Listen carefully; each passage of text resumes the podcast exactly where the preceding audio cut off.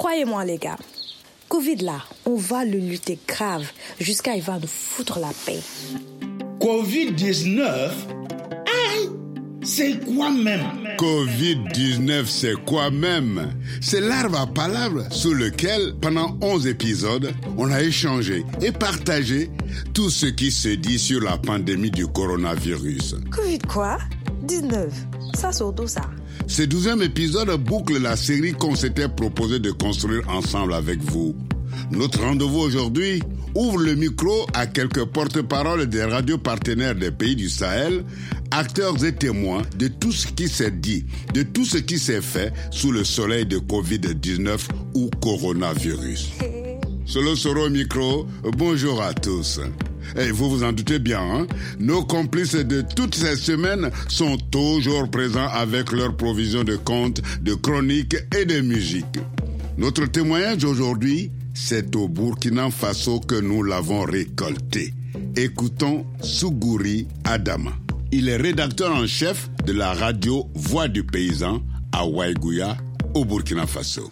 En période de pandémie, euh, je pense que surtout dans notre contexte, la radio devient pratiquement l'élément incontournable en fait d'information de nos populations qui ont besoin euh, de savoir euh, beaucoup plus sur cette maladie, surtout si on fait référence donc à la Covid-19 où euh, il y avait euh, des contradictions, où tout le monde racontait du n'importe quoi, où on avait les informations qui venaient donc des réseaux sociaux euh, et par presque toute personne qui se lève et qui envoie des infos. Donc nous avons été pratiquement, je dirais, au front pour pouvoir, bien entendu, toujours sensibiliser les populations. Ce témoignage de Sougouri Adama de la voix du paysan confirme l'importance du rôle de la radio dont la mission est de porter l'information juste aux populations.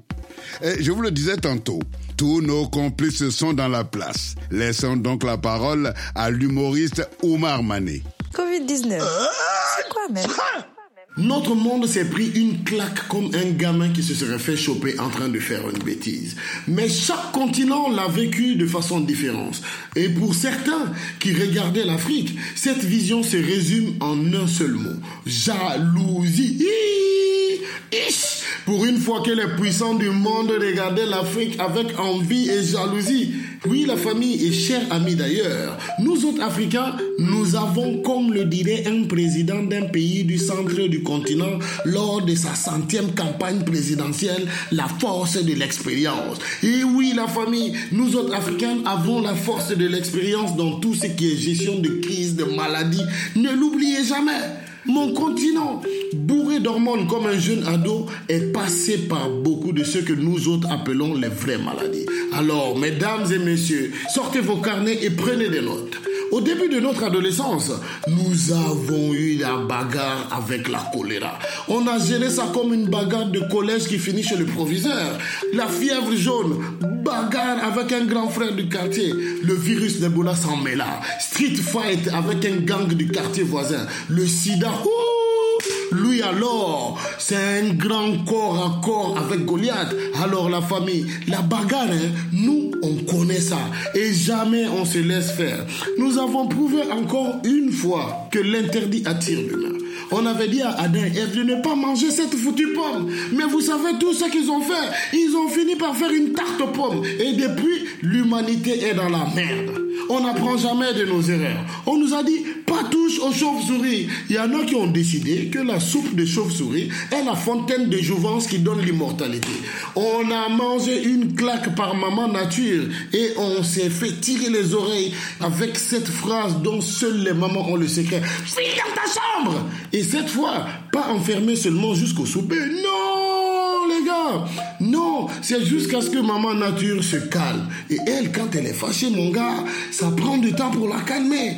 Le monde est un grand gamin, croyez-moi. Pour avoir de nouveau le droit de sortir de notre chambre, maman nature nous a bien dit de porter nos masques. Mais vous connaissez très bien les adolescents, toujours désobéissants. On n'en fait qu'à notre tête parce qu'on croit qu'on a tout compris à la vie.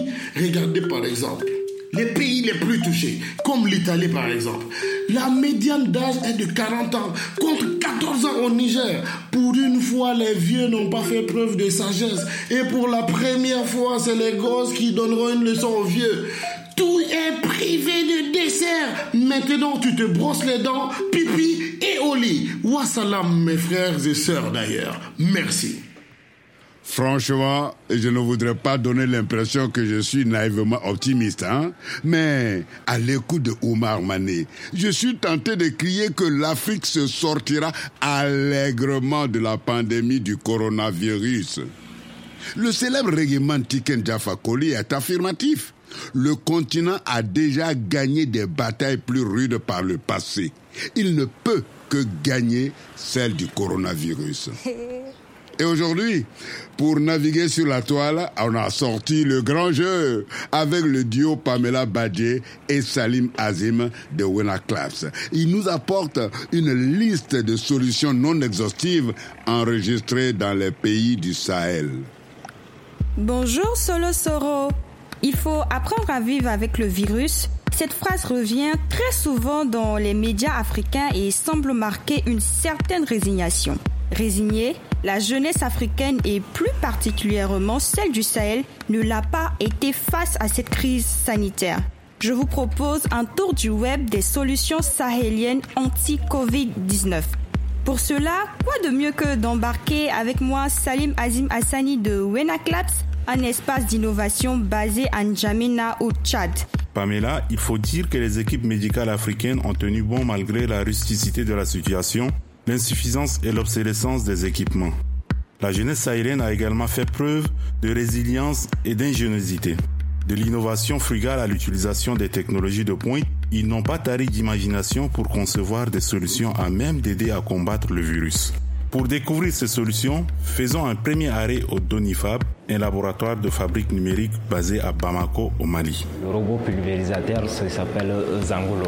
Zangolo a le but de désinfecter les endroits publics et les hôpitaux également, dans le but de diminuer les risques de contamination dont nos agents médicaux font face.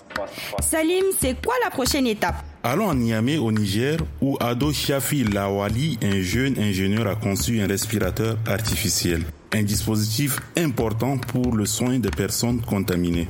Suivons les explications de Shafi avec la complicité de Mehdi 1 TV. Les conçu à base du bois, des pièces électroniques qu'on a payées ici au marché et de ballons d'air qu'on a ici trouvés localement. L'appareil fonctionne grâce à une batterie de 12 volts, donc autonome et compatible à l'énergie solaire. Toutes ces innovations démontrent plutôt de la combativité et de la résilience des Sahéliens, n'est-ce pas? Il faut voir l'avenir avec beaucoup d'optimisme et c'est le message qui semble se dégager des différents Fab Labs. Vous savez, ces laboratoires de fabrication ouverts à tous. Restons cette fois-ci au Tchad pour parler de Corobot, le distributeur automatique de gel que nous avons développé à Wenak Labs. Je laisse Pape Cheikh Diouf, le chroniqueur de la Medi 1 TV, vous en parler. Le robot est fabriqué à base de pièces métalliques d'une carte électronique programmable. Donc dès que l'appareil détecte la présence d'une main, le gel est actionné et voilà, servi sans toucher la bouteille. C'est très pratique et ça protège. Permets-moi Pamela de parler de cette belle initiative venant du Niger l'Agence nationale pour la société de l'information ANSI a signé un partenariat stratégique avec Coursera permettant à 15 000 Nigériens de bénéficier gratuitement jusqu'au 31 décembre 2020 de plus de 4500 cours en ligne, dont 358 en français provenant des universités les plus prestigieuses au monde. Nos amis du Niger qui veulent en profiter n'ont qu'à se rendre à l'adresse www.ansi.ne/coursera. Merci Salim et nous allons clore sur cette note notre tour du web tout en souhaitant une meilleure santé à tous ceux qui nous suivent en ce moment.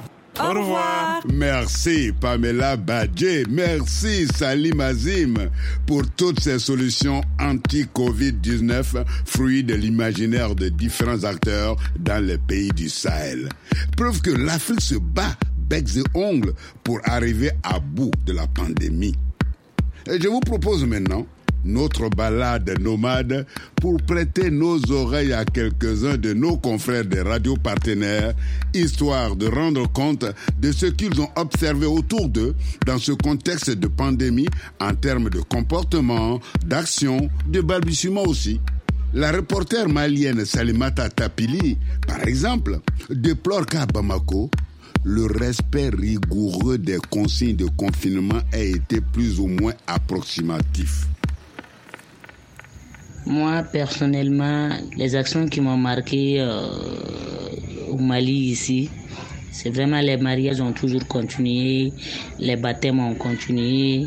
Il y a certains euh, mosquées qui avaient fermé, mais d'autres n'avaient pas fermé. Ça continuait. Et le grand marché, on avait interdit à ce que les, les gens partent au marché. Mais on vit au quotidien, donc on ne pouvait pas fermer les marchés. Du coup, ils ont donné des heures de fermeture et des heures d'ouverture. Voilà. Mais le port de masque et tout était vraiment là. Le respect de la distanciation, quand même, n'était plus possible parce que, comme je vous ai dit, les mariages et les baptêmes avaient continué. Les us et habitudes ont la peau dure. Il faut un combat de titans pour les modifier ou les suspendre, même dans un contexte de vie ou de mort. Ce témoignage de la journaliste malienne Salimata Tapili montre à quel point nos pratiques sociales sont ancrées dans nos gènes. C'est le lieu de rappeler à tous nos concitoyens que le coronavirus est une réalité mortelle. Le combat de la pandémie n'est pas encore définitivement gagné. Continuons donc d'appliquer avec acharnement les gestes barrières du port du masque, de la distanciation physique et du lavage des mains avec du savon. Le plus grand nombre l'a compris et s'engage dans l'action civique pour combattre ce mal interplanétaire. Les observations de M. Kamara Mohamed, directeur général de Radio FM Mauritanie, sont très très encourageantes. Les actions qui ont marqué dans nos quartiers, dans, notre pays, c'est de voir les initiatives données par la jeunesse. Des initiatives entre, prises par les acteurs culturels et les chanteurs qui se sont mobilisés, qui se sont mobilisés pour sensibiliser la population sur la pandémie. Et j'ai vu des acteurs ou bien des comédiens qui se sont donnés pour faire des masques et distribuer de gauche à droite dans des hôpitaux, dans des lieux publics. Par exemple, un acteur culturel, c'est-à-dire un grand comédien qu'on appelle Alsan Doussab, qui est tailleur de formation, mais qui est comédien, lui, il fait des, initiatives de ce genre en, confectionnant des masques et les distribue. Donc, vous voyez ce que ça m'a fait. Ça m'a touché. Je dis, ben, voilà, les gens ont compris le message que nous sommes en train de parler par rapport à cette pandémie qui est Covid-19. Parallèlement aux politiques gouvernementales, l'implication de la jeunesse et des artistes dans l'information, la sensibilisation et l'action solidaire s'est vérifiée et se vérifie toujours partout sur le continent africain.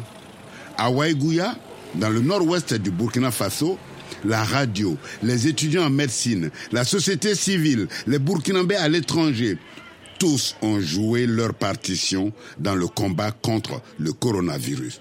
Sougouri Adama. Euh, dans cette période euh, de pandémie, euh, les actions qui m'ont marqué, je peux peut-être les décliner en, trois étapes. Premièrement, c'était la peur de soi-même ou de toute cette population qui nous entoure. Quand la maladie donc a commencé en Chine, et ensuite, euh, quand la, la, maladie est arrivée en, Europe euh, et aux États-Unis, ça a accentué encore euh, la peur au sein donc de nos populations. Donc ça, ça, vraiment, ça m'a beaucoup marqué parce que on sentait que les populations avaient vraiment envie de beaucoup savoir sur la maladie. Deuxièmement, la crainte vis-à-vis -vis, euh, de ceux qui venaient de l'extérieur.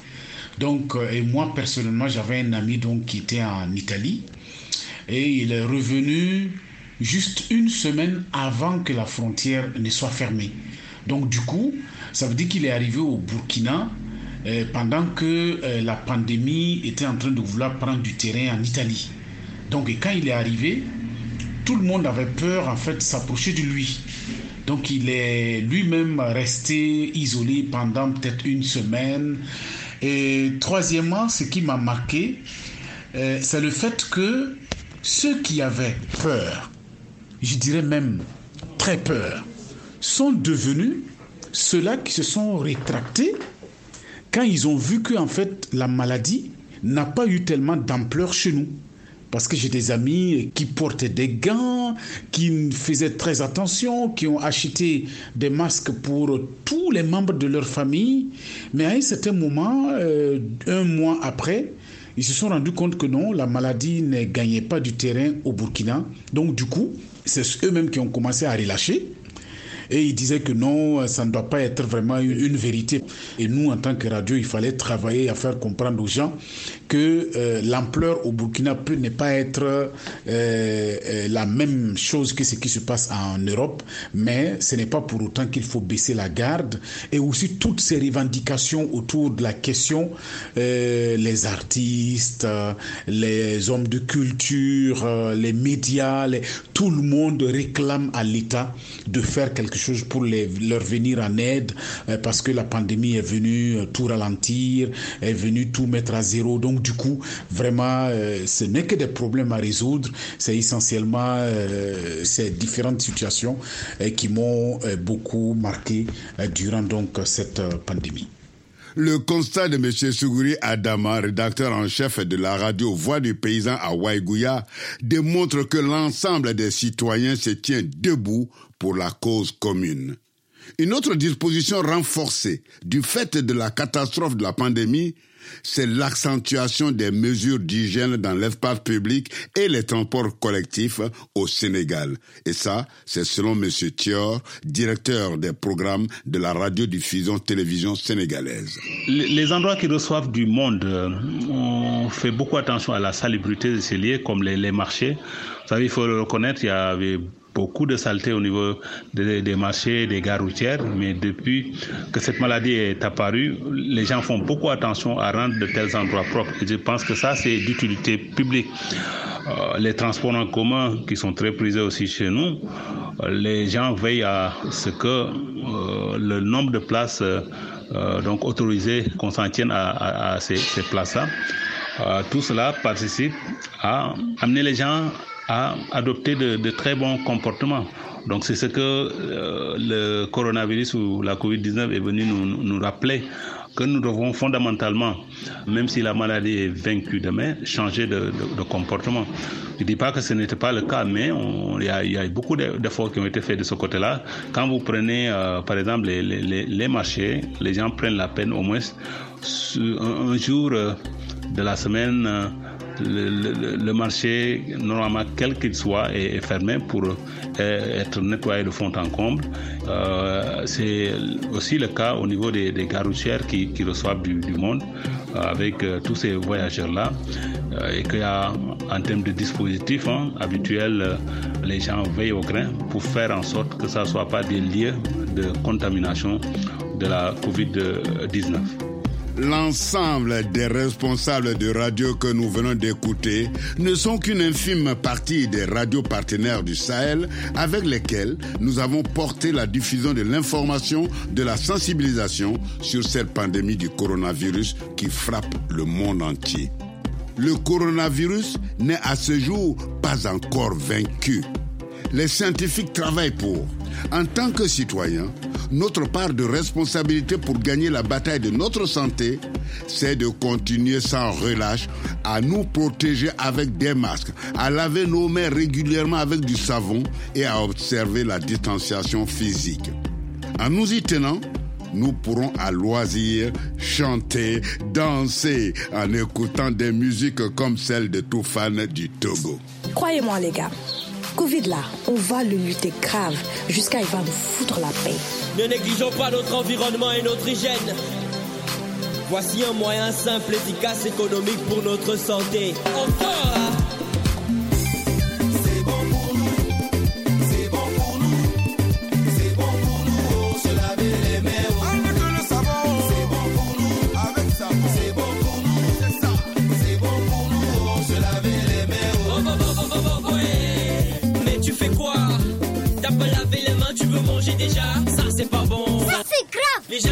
ça commence par toi. Donne le bon exemple et tu verras. Lave tes mains au savon, frotter, frotter, c'est déjà bon. Se laver les mains au savon, ça t'apporte la joie. Tout d'abord, tu vois, tout est clignotant. Les germes, débarrassés, parasites,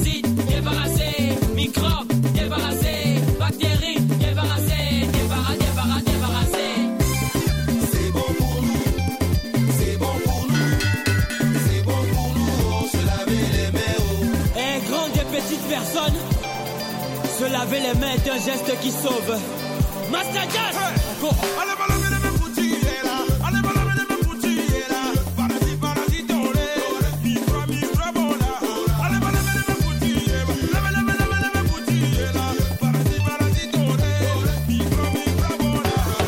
Merci tout fan du Togo de nous répéter les gestes de prévention contre le coronavirus. Oh, laver les mains, oh. Tonton, moi j'ai les mains propres.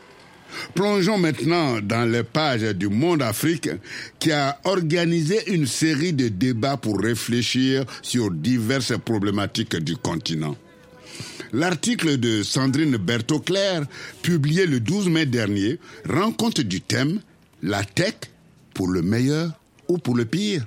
L'affiche du papier, c'est En Afrique, le numérique est devenu le nouveau grand vecteur de démocratie. La journaliste écrit que la pandémie de Covid-19 agit partout dans le monde comme un révélateur des forces et des failles de chaque pays.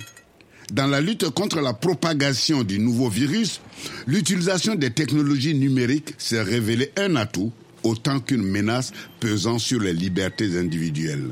Le professeur de droit, spécialiste du numérique, Abdullah Sissé, affirme d'emblée nous vivons dans des sociétés de regard permanent. L'ancien recteur de l'université Alun Diop de Bambé au Sénégal enfonce le clou. Partout où il y a information, il y a possibilité d'un contrôle pernicieux de la pensée et des croyances. Gildas Guiela, créateur de Wakat Lab à Ouagadougou au Burkina Faso, soutient. Même en exigeant le consentement des citoyens pour que leurs données personnelles puissent être utilisées, le danger est évidemment de traquer les individus en traquant le virus. Pour le pire donc, mais aussi pour le meilleur, répond en substance Mustapha Sissé, professeur d'intelligence artificielle à l'Institut africain de sciences. Le Sénégalais qui dirige le centre Google basé à Accra au Ghana le rappelle. Peu importe la technologie qu'on crée et l'intelligence qu'on lui attribue, elle reste inanimée. On ne doit pas faire le transfert de responsabilité sur la technologie. Nous sommes les seuls responsables de son utilisation. Le professeur d'intelligence artificielle Mustapha Sissé croit que la technologie doit être alignée sur les valeurs que chaque société considère comme les meilleures. Ce débat du monde Afrique nous renvoie à la maxime de Rabelais. Science sans conscience n'est que ruine de l'âme. En attendant de trier le grain de livret, édifions-nous avec les astuces du blogueur Amos. Salut à tous. Ah, le coronavirus. Qui aurait pu imaginer qu'un si petit virus allait causer autant de dégâts? Pendant cette période exceptionnelle de crise sanitaire, notre quotidien fut inondé de toutes sortes de craintes et de toutes sortes d'informations. C'était la panique totale, je vous dis pas. Et vu que personne ne connaissait grand chose sur cette pathologie, un boulevard a été tracé pour les fake news. Et pendant ce temps-là, malheureusement, la maladie gagne du terrain. Euh, je suis blogueur et très actif sur les réseaux sociaux. J'étais donc aux premières loges pour constater des dégâts. Mais ces dégâts, ce ne sont pas en ligne que je les ai constatés, mais dans les conversations de mes proches. Malgré le caractère complètement loufoque de ces informations, plusieurs de mes proches se sont donc fait avoir. Il me fallait alors réagir pour les contrer. Ce que j'ai fait sur mon blog persévérance.mondoblog.org. Je cherchais donc l'information sur des sites de référence ou des sites scientifiques donc c'est grâce à ces sites de référence que j'ai pu sensibiliser mes proches sur la non-fiabilité et même la dangerosité des fake news. On peut dire que j'étais vraiment en état d'alerte et j'ai fini par convaincre mon entourage qu'en quelques clics, on peut facilement trouver la vérité. mais qu'il faut avant tout exercer son esprit critique et ne pas croire et puis répéter n'importe quelle information. Il est vrai que cette période de crise sanitaire n'est pas du tout simple à gérer, ça je vous l'apporte, mais il faut que chacun essaye de ne pas paniquer. Sur Internet, il y a du bon et du mauvais et il faut à tout prix éviter de paniquer, de saper son moral par les fake news en vérifiant toute info sur les sites sérieux ou institutionnels pour réduire son ignorance, se prévenir contre l'anxiété afin de mieux lutter contre le Covid-19, ce qui permet donc de ne pas se retrouver avec un cocktail d'anxiété et d'ignorance, toutes ces choses qui sont néfastes à la riposte contre le Covid-19. Merci Amos pour ces clés de vérification des informations sur Internet que tu mets à notre disposition. C'est certain, on en fera tous un bon usage. Bon, la famille, nous voici quasiment arrivés à l'étape. Aujourd'hui, hey, Binda n'a pas de coup de gueule. Oui, mais il a une série d'exemples qui nous prouvent que l'Afrique qui gagne existe bel et bien. Eh, Binda, vas-y, fais-nous doux aux oreilles. Africaine, Africain, je vous salue. C'est encore le professeur Massankab, grand agentologue. En Afrique, nous sommes fatigués de la formule selon laquelle les pays riches gagnent toujours et l'Afrique perd toujours. Voilà pourquoi je vais vous parler de l'Afrique qui a décidé de gagner. Voici une liste non exhaustive de quelques initiatives de l'Afrique qui gagne au Rwanda. Kigali a gagné la bataille de la propreté en plus d'une grande victoire écologique sur le front de la guerre contre les sacs plastiques. Le Rwanda est aussi l'un des rares pays africains à avoir su contenir le Covid-19 par une application stricte des mesures barrières avec discipline et rigueur. Même si la rigueur fait peur, il n'en demeure pas moins que les résultats sont spectaculaires.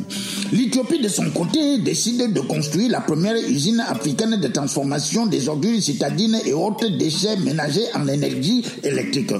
Cette usine permet d'assurer au moins 25% des besoins des ménages de la capitale Addis Abeba en brûlant 80% des déchets produits par l'activité citadine. L'Éthiopie lutte ainsi contre la pollution et améliore la qualité de vie des populations.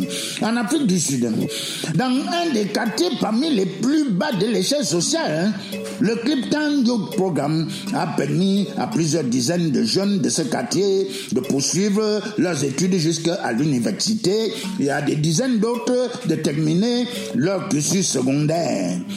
En Égypte, une jeunesse innovante transforme l'avenir de l'Afrique. Léa Touema, je ne sais pas si j'ai bien prononcé, ça veut dire elle a de la valeur. C'est-à-dire la jeunesse africaine a beaucoup de valeur et ne doit pas être condamnée à aller périr dans les eaux houleuses de la Méditerranée. Ce programme s'inscrit dans le cadre d'un vaste projet de soutien aux petites et moyennes entreprises spécialisées dans les dernières techniques de recyclage des déchets industriels. Le Sénégal, quant à lui, va accueillir Econ City, du nom du rappeur américano-sénégalais Econ. C'est un projet de création d'une ville futuriste qui fonctionnera avec une énergie propre, verte et renouvelable. Une ville éco-responsable. Avec ses écoles, ses hôpitaux et ses entreprises investies dans les nouvelles technologies. Elles créeront des emplois pour les jeunes Africains. L'Afrique de l'après-Covid-19 devrait être l'Afrique qui gagne tant qu'il est vrai que sans rêve, il n'y a pas d'avenir. Merci. Bon, chers auditeurs de Covid-19, c'est quoi même? Vous voyez, non? Avec tout ce que Binda vient de nous énumérer, on a vraiment toutes les raisons de cultiver amoureusement l'optimisme et appréhender notre quotidien avec sérénité. Je voudrais, au nom de toute l'équipe de production, vous remercier tous pour toute l'attention accordée tout le long de ces longs mois à ce programme d'information et de sensibilisation réalisé par toute une équipe. Romain Masson est le producteur délégué. Marceline Touana, la chargée de production. Prosper Monti, le réalisateur. Tidiane Chang a assuré la réalisation vidéo. Cherna Saad Bou Aydara, la documentation. Covid-19, c'est quoi même? C'est une production de RAES Production basée à Dakar, au Sénégal. Un grand merci à toutes nos radios partenaires des six pays du Sahel, à nos contributeurs, conteurs, chroniqueurs, musiciens. Merci également à Khadi Mbatio, Saliou, Alexandre, Essie et Karine. Soro Solo, journaliste présentateur au micro. Ça a été un honneur, un grand honneur et un grand plaisir de vivre cette exception radiophonique avec vous. Bonne continuation à tous. Covid-19, c'est quoi même? Euh,